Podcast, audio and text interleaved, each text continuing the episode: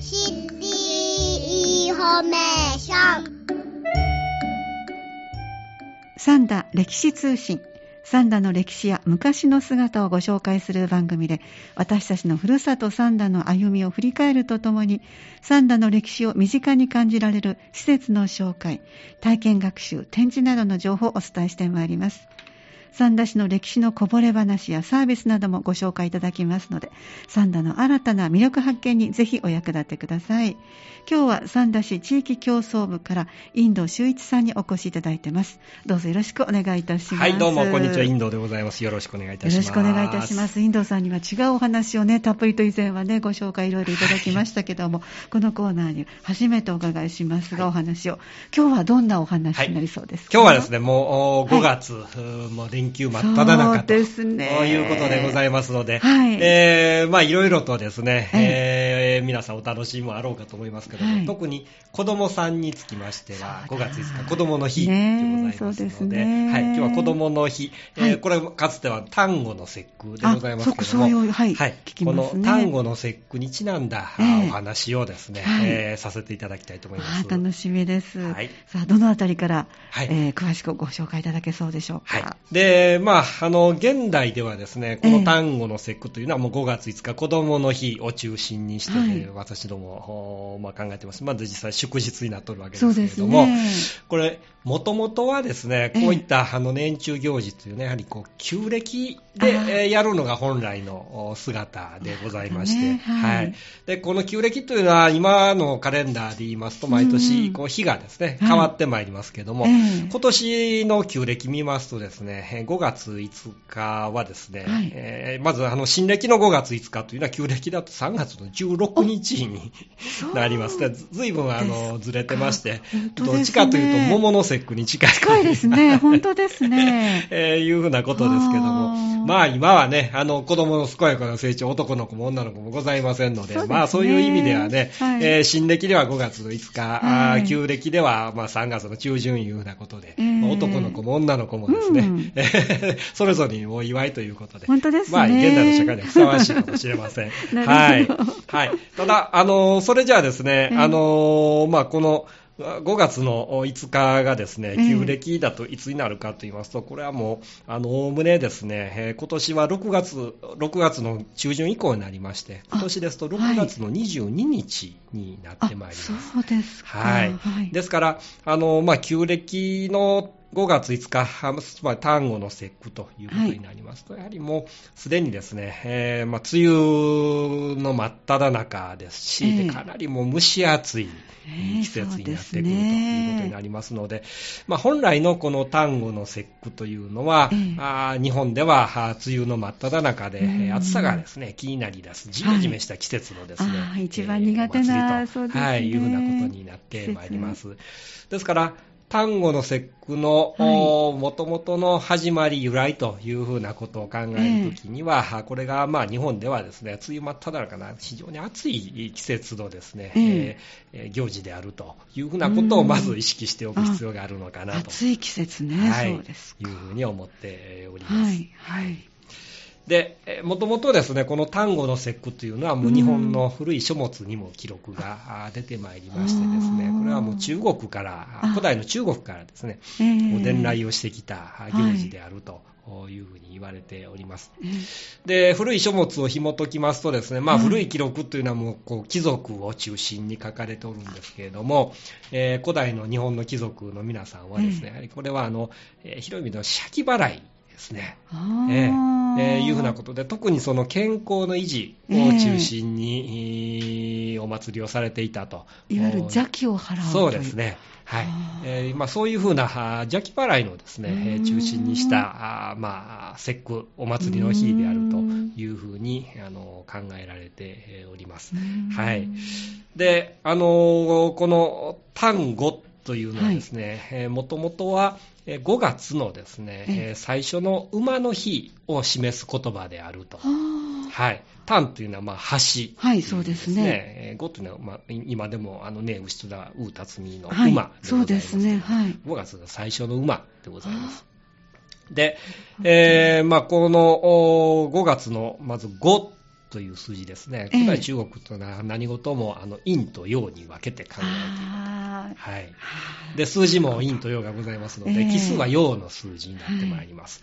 で、その中で5っていうのはもちろん陽の数字であり、これをあの12ヶ月に当てた時に5月ってこう成果ですね。真夏に当たると。さっきもお話ありましたね。はい。それから、馬というのはですね、あはい、あのー、まあ、これ今でも日本でもいろんなところにこの馬っていうのは残ってまいります。あの、正午の号なんかがそうなんですけども、ちょうどですね、これは、あの、方角に当てていきますと、真南に当たるという、はい、まあ、だからこそこう時間で言いますと真昼間のね、はい、お昼に当たるわけなんですけれども、はい。はい、えー、南の方つまりあの、まあ、季節といいますかあの体感の温度で言いますと暖かい方向でございますね、ですから結局こう5月の馬の日というのは暑い暑い。ということなんですね。そこから来ても、はい、それからさらにですねこの馬に関しては、えー、あのいわゆるその日の絵馬という、これこれはもうもう迷信というべきでございますけれども、日の絵馬という迷信がございます。で、これはやはり、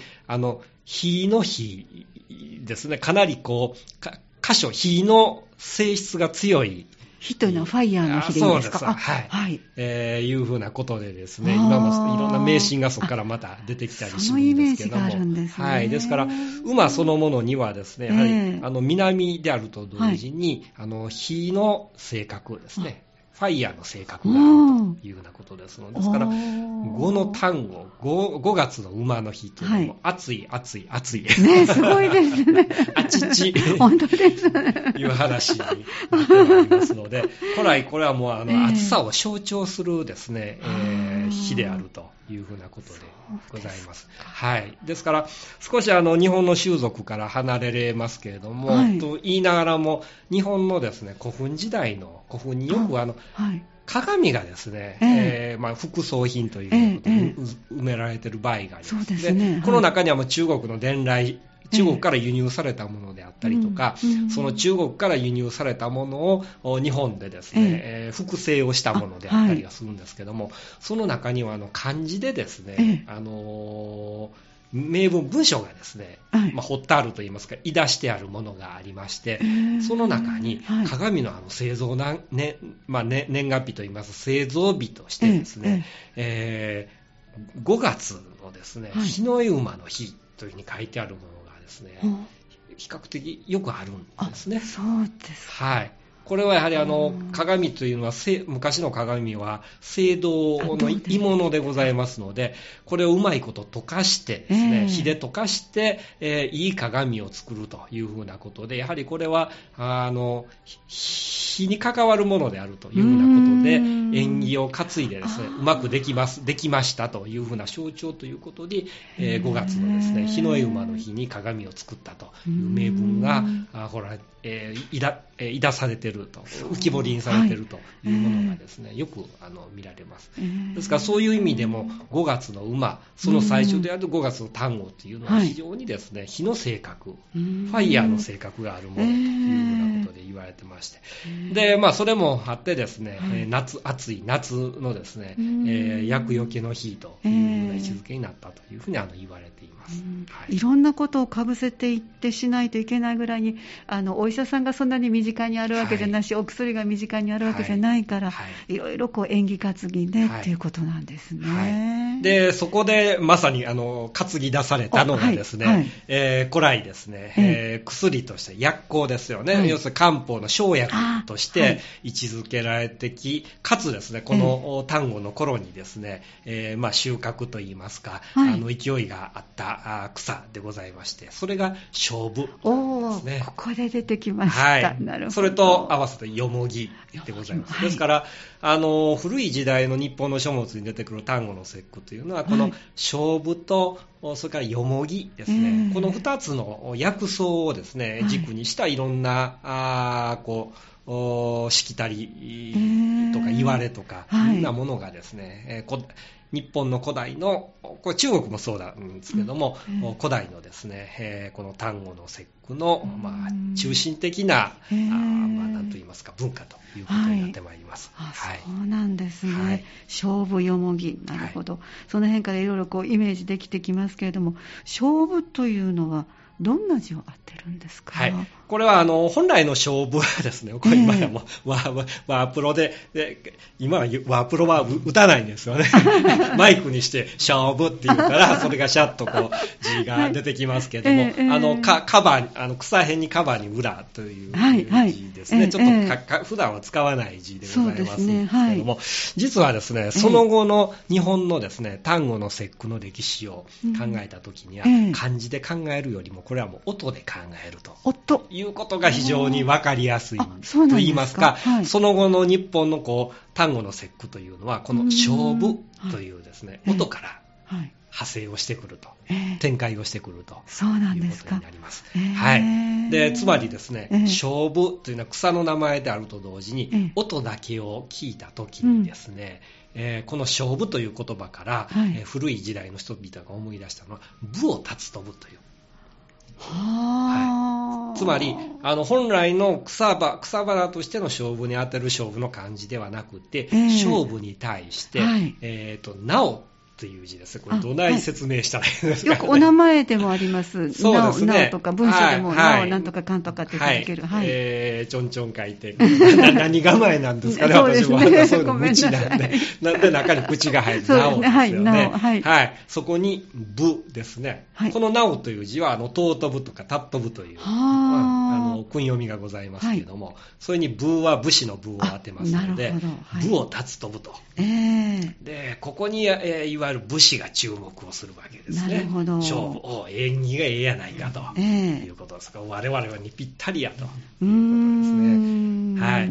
でここから、あの武士がですね、ええ。非常にこのあの単語の節句というのを、ええ。勝負の節句、勝負の節句ですね、勝負の節句じゃなくて、勝負の節句として、え非常にこう、えー重視をしだすうーん。ね。ええはい、でここで単語が武家のお祭りになってまいります。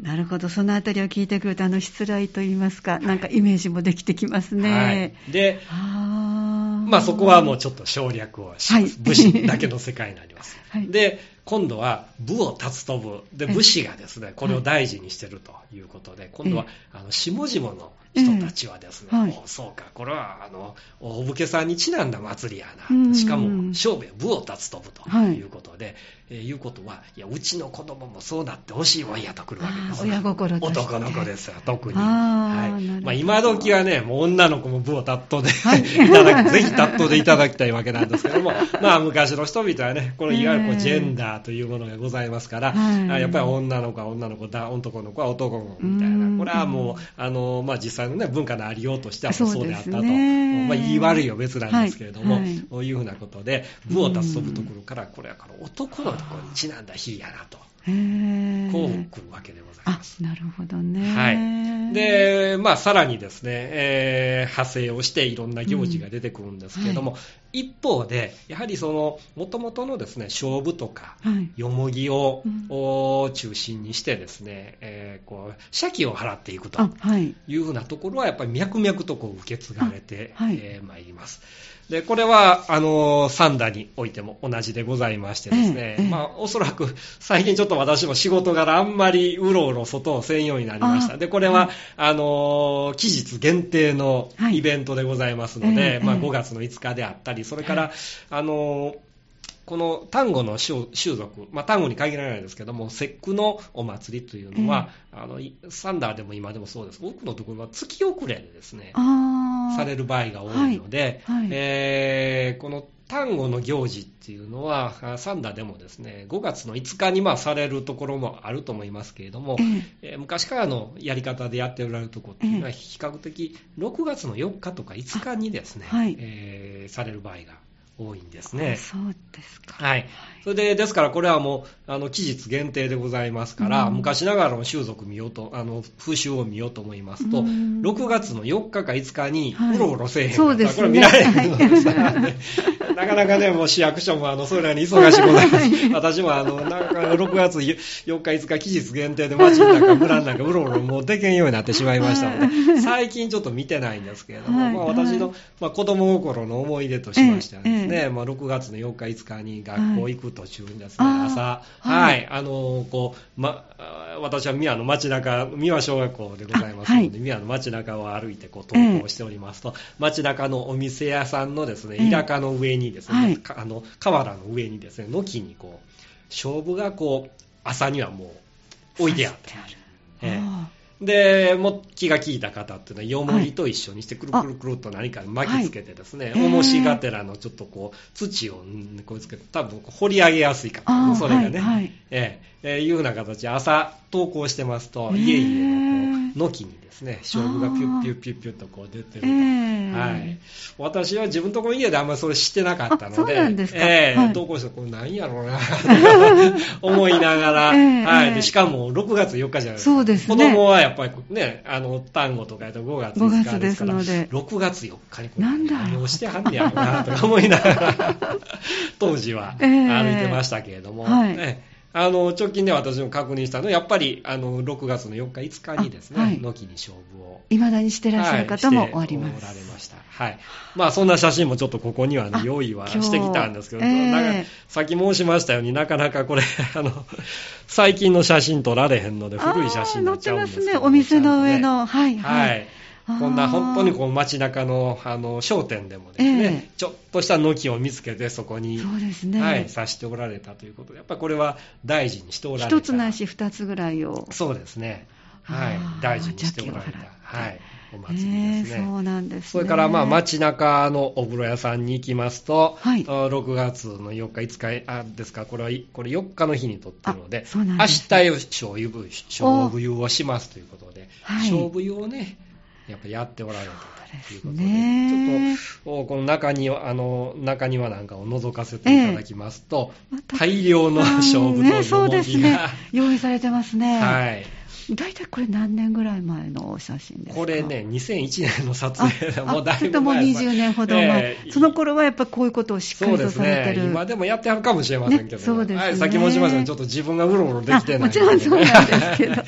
またぜひね、あの、お聞きの皆さんも、6月の4日、5日にですね、また街の中、村の中を気をつけて、軒先見ていただければ、まだね、この伝統守っておられるお家が、商店があるかもしれません。はいそうですか、面白い風習がありますね、これは三田だけではなくて、そうですね、これは全国に、えー、あのあると思いますけどいろんな形がきっとあるわけですね。はい、そうですね、はいですか。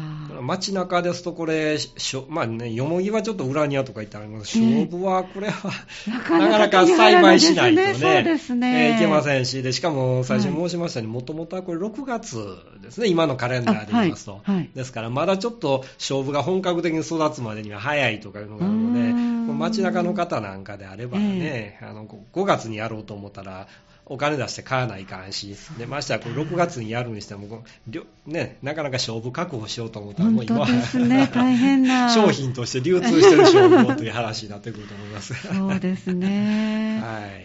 あいろいろと面白いお話がありますね、やっぱりね。ですから、まあ、あの、先ほど申しましたように、もともとの由来は勝負とかよもぎを中心にした行事と。で、はい、そこから派生して、はい、えー、勝負。の言葉にかけて、ね。えー、武を尊び、はい、えー、子供のですね、健やかな成長を祈るというふうな文化に展開をしてくるという、まあ、こういうふうな流れがあるということですね。はい、あのなんかこう3月のお雛様があって、はい、そして、まあ、5月は、はい男の子の節句というのは、そういう由来の部分からそうですね。ということになりますか、はい、はい、あの、音から来た勝負の方から、はい、男の子の健やかな成長を祝うという、えー、新しい、まあ言えばですね、こう、うん、文化、はい、行事としてですね、えー、出来上がってくるということになりますね。はい。はい。その他、私たちになんかこう、いろいろとお話しいただけそうな内容も、はい、ぜひご紹介いただきたいですね。はい。で、まあ、勝手に後半にしますけれども、はいはい、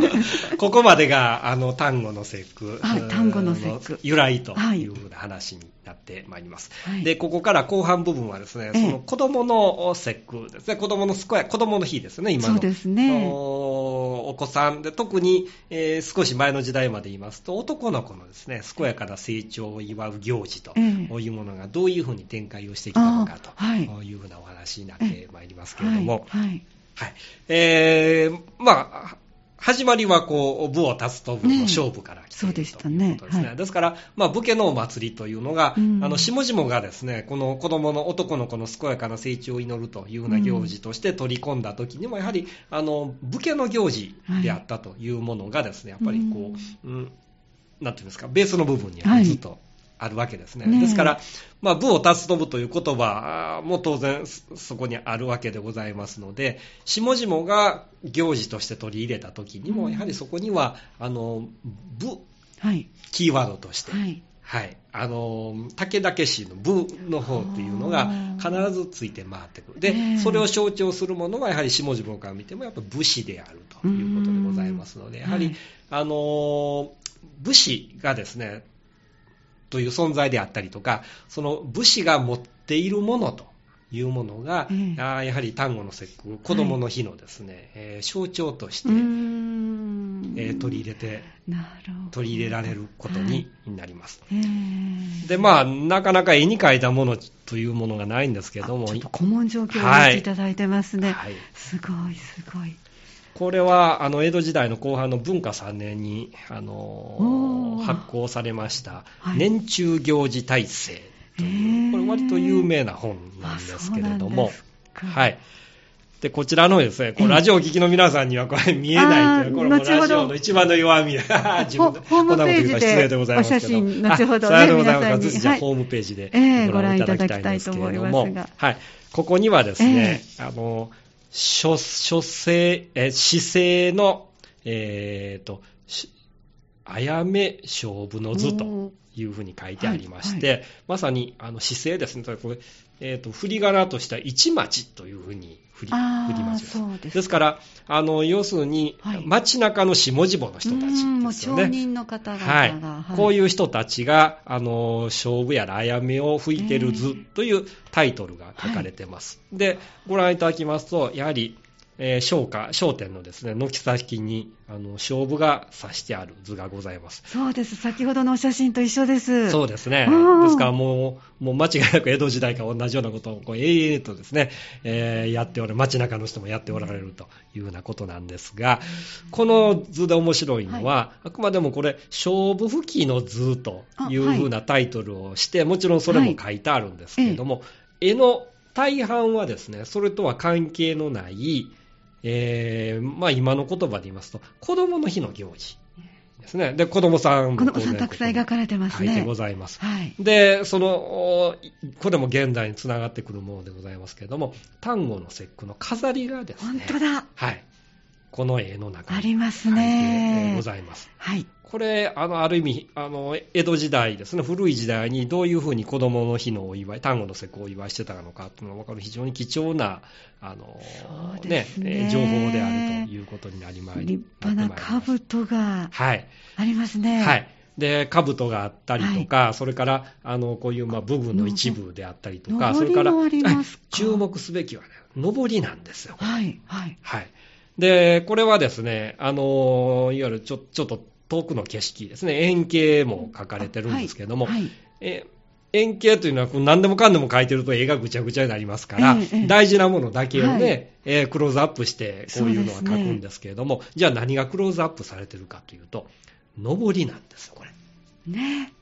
はい。時代劇でよくこう戦いに行くときに、さようでございます。はためいている。旗印ですね、そうですね。ええ敵と味方を区別するね、はい旗印でございます。ねえですからこれはあの戦の象徴、はああるいは、えー、と自分の軍団ですね、軍隊としてのええ象徴ですね、うーんまさにこう武士の象徴になってくる。だから、あの鎧兜と合わせてですね、ええはいこの武士の象徴、旗印。でございます。でしかも旗っていうのは、えーさっき言いましたように自分たちのこう所属貴族を表している、あはい。具体的に言いますと江戸時代っていうのは要するに、あの殿さんがいて、はい。でそこに軍団が組織をされてる、で、まあ、一般にそれ家中っていうわけです。家家の中でございます、ですからこの上り武士が持っている上りっていうのは、家の象徴でもあるそっか。だから今の時代的にもそうですけども、ええ。あの親分の大将のこう、はい。家紋が入ってます。あそうですね。その下にいろんなものがくっついてきて、下々のもうそれなりの力を持ってくると、おその要するにグループを統率してる人のうん。紋がそこに入ってたりあはい。しますよね。ですから、うん。あのこの旗印というのは武士の象徴であると同時に家を象徴するものではい。ですから、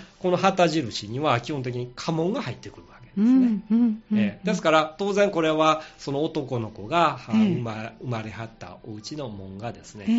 えーまさにこう、旗印のうん。に染め抜かれました。で、これが飾られてると。うんで、えー円形の中にも家々のこう、法要、いらかですね、ねえ。瓦、瓦をこう、よりも高いような書き方がしてありますが、非常に高いところにですね、ねこういう家紋を染め染め抜いた、えーこういう上り旗をですね、うん上げているという。これがかつてのですね、丹後の節句の、ええまあ、を象徴する景色であった。そうなんですね。はいはいやっぱり百聞は一見にしかあないですね。えいや当時の江戸時代の古文状況をお持ちいただいたので文字通りそのこれが鯉のぼりになっていくっていうのはいつ頃の話なんですか？これがね、まだまだ話まだ。ちょっとなんかお時間がだんだんとね。大丈夫ですか？いつもこんな調子でやっとるんですけれども。はい。でですね、えーっと、まあ、ささっきのですね、はいえーこの、の、上りの様子ですね。ええ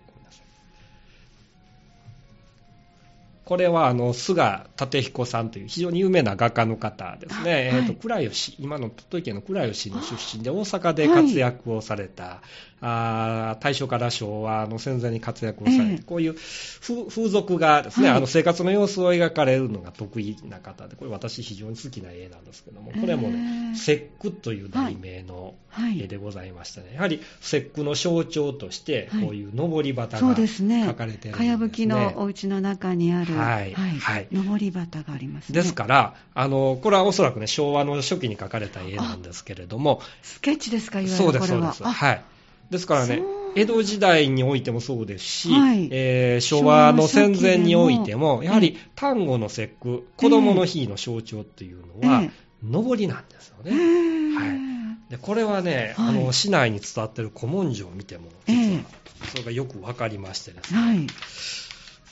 これは私が昔に編集をいたしました。三田志士に、えーこう収録をされた古文書なんです。これは今の広野地区のですね、ええ。えー庄屋さんをお勤めになったお家に、はい。えー伝わっていた古文書をここに掲載をさせていただいてるんですけどもうんはい、これはですね、いわゆる祝儀帳ですね、要するにご祝儀を親戚の方からいただいたその記録を取った帳面なんですけども、ここにですね、えーそこで生まれた、生まれられた直太郎さんという男の子ですよね。えその男のさ男の子のはい。初節句のご祝儀を記録した帳すごい。面なんですけれども、はい。この帳面の題名がですね、直太郎上り節句祝い覚え。ね。はい。だから今やったら初節句っていう言い方をするんですけれども、そね。ええの初節句がですね、はい。上り節句と言われる。ねですから、男の子が生まれた節句というのは、うん上り節句。うまさにですね、こういう絵でわかるように、ええええあの男の子のお健やかな成長を祈る象徴はうん上りなんですよ、これは。そうなんですね。はいもう大体こっから、はいさっきのお話って、はい辛くてわかりますでしょ。でもその恋に行ったっていうね。で恋はやっぱり、うんあのこれはさっきの絵見ていただいたらわかるんですけれども、この端午の節句の飾りというのは、こういうふうに、あの、上りと合わせて、いろんななんかこう、縁起物をですね、そうまあ、ですね。最初申しましたよもともとはこう、あの、武士の持ち物とか、ええ。ああいうものをやってるんですけども、やっぱり男の子の健やかな成長ということになりますと、やっぱり立身、出世してほしいというのが当然、なるほど。ええ、あのもあう、身分制社会なので、武士じゃない子はなかなかね、武士にはなられへんと。はい。それやったら、あーちょっとね、あの、稼いでもらって、岩渡り上手になってもらって、出世ししてもろて、みたいな話になりますから、もう、これはね、ご想像つくと思いますから、うん。恋というのは滝登ってだんだんとね、竜になっていくという、もう立身出世の象徴ですよね。はい。ですから、おそらく、こういう、あの、飾り物をする中に、あうん。の、要するに武具ですね、武士が持っていた道具に加えて、そういった縁起物です。ね、立身出世を象徴するような縁起物が、こええ。こに付け加わってくると。なるほど。その中で、うん。上りと、はい。お恋の飾り物とええいうものが、一体となった時にええ、恋のぼりっていうのが出てくるわけですわ。なるほど昭和の初期はまだ上り旗だったから、そうですね。どのあはい。私もね、あの、きちんとその、そこをね、まだえ調べきったわけではありませんし、そもそもそのちょっと、あの、そういう、いわゆる民族学専門にやってないので、えーきちんとしたことは申し上げられないですけども、例えば、さっきご覧いただいた、昭和の戦前のスケッチでは、は恋になった上りっていうのは一つも書かれなかてないったです。ねはい。はい。本当の上りばっかりが立ってますから、そうそうそうですねはい、ですからやっぱり、あのーこれ、やっぱりこういうのって徐々にという話だと思うんですけれどもう、ん少なくとも外に立てる上りはい。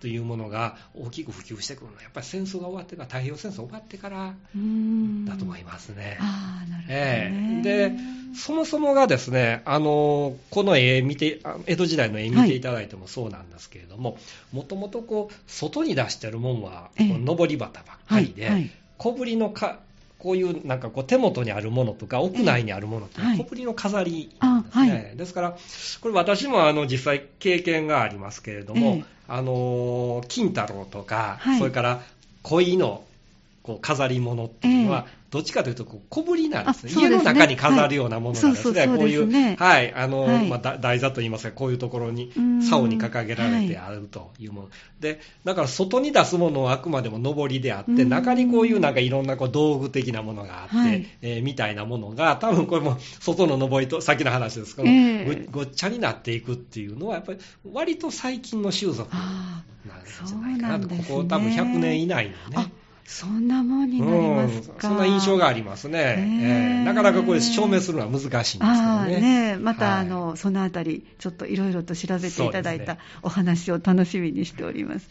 えー残念ながらちょっとお時間が来はいてしまいましたので、そうですね。はい。あの文化財の、はい。えーとイベントのちょっとご紹介があの最後にしいただけますか？はい、えーということでですね、はい。えー、とこの5月、端午の節句にちなんだ展示、まさにですね5月人形とか、あ節句飾りを現在、えーふるさと学習館と、それから旧久喜系住宅資料館ですね、はい。隣り合わせの施設でございますけども、えーこちらの方で、えーさせていただいておりますので、ぜひまたあのお越しいただきましてですね、ええ。この展示見ながら、あーまあ、ふるさと学習館も久家住宅も風情のある建物でございますので、ね。はい、その中で、えー5月の節句の雰囲気をですね、味わっていただきたいなというふうに思います。6月の4日ぐらいまでですか、そうですね、展示6月4されてますか日、えー月遅れの端午の節句まであこの日までということで、展覧をさせていただいております。はい。はい。ちなみにあの、ふるさと学習館は月曜日の休館、それから旧区期系住宅は5月については、あ土日祝のみ開館ですね、あはい。5月は土日祝のみの開館でございますので、はい。はい、あの気をつけてお越しくださいませ。はい、はわかりました。なんかすごく貴重なあの資料もお持ちいただきながら、三田のあのぜひ皆さん6月4日5日あたり、ちょっと少しそうですね、見ていただいて21世紀の単語のね、ね旧暦の単語の節句がどうなってるか、えーぜひご覧いただきたいと思います。はい、今日貴重なお話をお伺いできました。三田市地域競争部からお越しいただいた遠藤翔一さんでした。どうもありがとうございました。はいありがとうございました。この時間は三田歴史通信をお送りしてまいりました。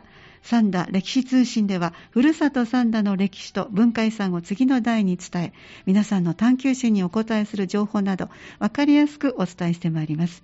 次は、6月1日の木曜日、午後3時10分からお送りします。次回もぜひお聞きください。